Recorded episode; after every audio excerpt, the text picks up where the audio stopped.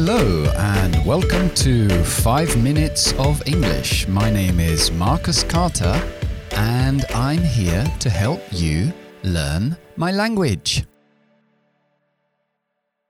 Ok, y en el podcast de hoy vamos a ver el orden de los adjetivos. Este podcast se lo dedico a Esther, uno de nuestros oyentes, que ha pedido um, saber en qué orden tenemos que poner los adjetivos delante de un sustantivo. Sí, hay una orden. Para mí lo más importante es que te acuerdas que el primer adjetivo que digas tiene que ser tu opinión sobre lo que estás describiendo. Puede ser que tú piensas que algo es fantástico o algo es horrible o algo es decepcionante o es precioso, pues eso es el primero que tienes que decir. Bien, después de la opinión vamos a decir el tamaño. Puede ser big, small, tall, huge, enorme. Ya sabéis, cualquier tamaño podemos poner allí. Después del tamaño va la calidad física de lo que de lo que estamos describiendo, que puede ser que esta cosa es fino o esta cosa es robusto o esta cosa es áspero. Bien, después de la calidad física, vamos a utilizar el, la forma que tienen. Redonda, cuadrada, rectangular, ovalada. Después de eso viene el número 5 que es la edad. La edad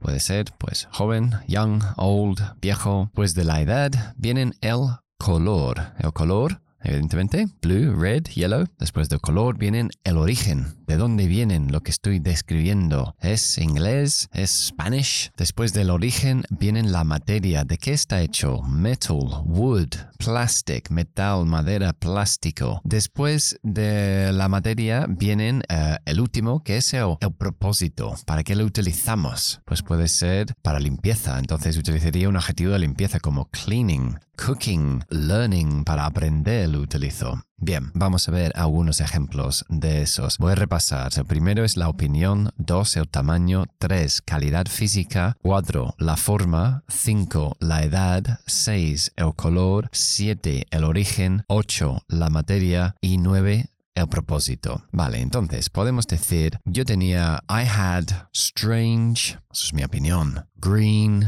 el color, wooden, la materia table. I had a strange green wooden table. Tenía una mesa verde extraña hecha de madera. Bien, yo evidentemente puedo ir saltando por las categorías de los adjetivos, pero debo mantener ese orden. Para mí no es súper estricto, es como se debe hacer. Hay veces que, que, incluso se saltan un poco estas reglas y otras veces si lo saltas suena muy raro de decir cosas. Pero bueno, vamos a poner otros adjetivos. For, for example, she was uh, beautiful, mi opinión, bonita, tall, tamaño, thin, calidad física, English lady. Ok, English es su origen y lady al final es el sustantivo dama o mujer. Ok, vamos a probar algo con purpose. Ok, it was the most incredible, mi opinión, Italian cleaning product. So the most incredible, mi opinión, Italian, origen, cleaning, propósito, product, el sustantivo producto. Y ahí tenéis un poco el orden de los adjetivos, ¿ok? Alright, uh, es la hora del idiom del día y el idiom de hoy es neck of the woods, el cuello del bosque. Hmm. In this neck of the woods, solemos decir, or in your neck of the woods, en tu cuello del bosque. Quiere decir eh, en esta zona o en tu zona. Por ejemplo, voy a estar, I'm going to be in your neck of the woods next week. How about having a coffee? Voy a estar en tu zona la semana que viene. ¿Qué tal un café? Or if you're in my neck of the woods, give me a call.